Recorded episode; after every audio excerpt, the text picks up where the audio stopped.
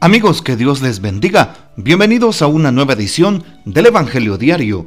Estamos a miércoles 11 de enero, en esta primera semana del tiempo ordinario.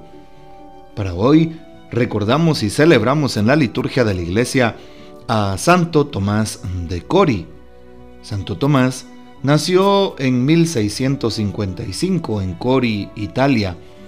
Fue sacerdote franciscano Padre amabilísimo y devoto de la Santa Eucaristía. Su fama de santidad suscitaba que muchos religiosos y cristianos laicos acudieran a él a pedir consejo. Su predicación era tan clara y sencilla que conmovía a quienes lo escuchaban y los impulsaba a reconciliarse con Dios y a vivir la fe intensamente. Murió el 11 de enero de 1729 fue canonizado por San Juan Pablo II el 21 de noviembre del año 1999. Pidamos pues la poderosa intercesión de Santo Tomás de Cori. Para hoy tomamos en la liturgia de la iglesia el texto del Evangelio según San Marcos capítulo 1 versículos 29 al 39. En aquel tiempo al salir Jesús de la sinagoga, fue con Santiago y Juan a casa de Simón y Andrés. La suegra de Simón estaba en cama con fiebre y enseguida le avisaron a Jesús. Él se le acercó y tomándola de la mano, la levantó. En ese momento se le quitó la fiebre y se puso a servirles. Al atardecer, cuando el sol se ponía, le llevaron a todos los enfermos y poseídos del demonio, y todo el pueblo se apiñó junto a la puerta. Curó a muchos enfermos de diversos males y expulsó a muchos demonios, pero no dejó que los demonios hablaran porque sabían quién era él. De madrugada, cuando todavía estaba muy oscuro, Jesús se levantó, salió y se fue a un lugar solitario donde se puso a orar. Simón y sus compañeros lo fueron a buscar y al encontrarlo le dijeron, Todos te andan buscando. Él les dijo, Vamos a los pueblos cercanos para predicar también allá el Evangelio, pues para eso he venido. Y recorrió toda Galilea, predicando en las sinagogas y expulsando a los demonios. Palabra del Señor, gloria a ti, Señor Jesús. Jesús sigue tomando la iniciativa en nuestras vidas. Muchas veces no queremos tomarlo a Él en cuenta. Él sigue buscándonos. Él sigue tocando a nuestros corazones. Él sigue queriendo reconciliarse con nosotros y todo el género humano. E incluso Jesús toma la iniciativa para sanarnos. Como hoy sucede en el texto bíblico. Es un testimonio fehaciente San Marcos 1 en los versículos que hemos escuchado 29 al 39 de cómo Jesús sana, limpia, expulsa.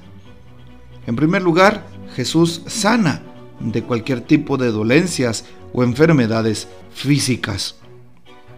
También Jesús expulsa a todo tipo de males y demonios que pues vienen a tratar de perjudicar a los seres humanos. Y cuando Jesús sana las dolencias físicas, nos damos cuenta que tiene un poder impresionante y Jesús puede sanarnos en el momento pues que Él lo desea y también dependiendo de nuestra fe. Y también cuando hoy se nos dice que le llevan a todos los enfermos y cura a los endemoniados es porque también Jesús sana del alma.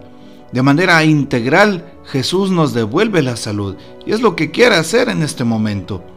La pregunta en este caso es, ¿será que estoy en este momento afectado? ¿Será que me encuentro con alguna enfermedad? Con alguna enfermedad del alma, con alguna enfermedad espiritual, con algún pecado grave? ¿Será que tengo algún dolor físico? ¿Estaré pasando por alguna tribulación física? ¿Tendré alguna enfermedad de la cual necesito ser sanado? También Jesús quiere sanarnos de manera integral, sanarnos físicamente como también del alma. Ya depende de nosotros el que se lo pidamos con todo el amor de nuestro corazón. Jesús sigue tomando la iniciativa en nuestras vidas. Jesús sigue llenando de, su luz nuestra oscuridad. Hoy se nos dice que pues Jesús se levanta y se va a un lugar apartado para orar. es lo que le da la fuerza, es lo que le da el ánimo, es lo que le da la certeza para hacer esos signos y milagros. Hoy también el Señor nos invita a ir a un lugar apartado, a que oremos. Muchas veces el activismo, el activismo diario nos puede vencer. Nos puede vencer eh, el trabajo, nos pueden vencer las actividades de la casa, nos pueden vencer las acciones en la familia, nos puede vencer todo. Pero es importante, dedícale un tiempo a tu oración y te aseguro que vas a estar tranquilo en tu corazón y vas a tener la fuerza para obrar según el corazón de Dios. Por eso Jesús oraba para tener fuerzas, para cumplir la voluntad de Dios. Y también invita a sus apóstoles a que hagan oración. ¿Qué dice el Papa Francisco en su reflexión del Evangelio para este día? Lo titula Asistencia a los enfermos. La obra salvadora de Cristo, dice el Papa, no se agota con su persona durante su vida terrena. Esta prosigue mediante la Iglesia, sacramento del amor y de la ternura de Dios hacia los hombres. Al enviar en misión a sus discípulos, Jesús les confiere una doble misión, anunciar el Evangelio de la salvación y sanar a los enfermos. Fiel a esta enseñanza, la Iglesia siempre ha considerado la asistencia a los enfermos como parte integrante de su misión. Los pobres y los que sufren los tendrán siempre, advierte Jesús.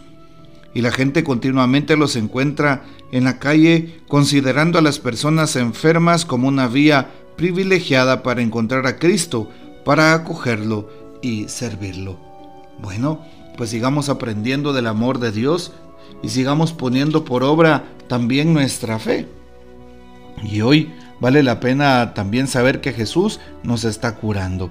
Ha sanado nuestros corazones, perdona nuestros pecados, limpia nuestras heridas. Y el Señor siempre está dándonos la oportunidad de tener un mejor estilo de vida. Bueno, aprovechémoslo.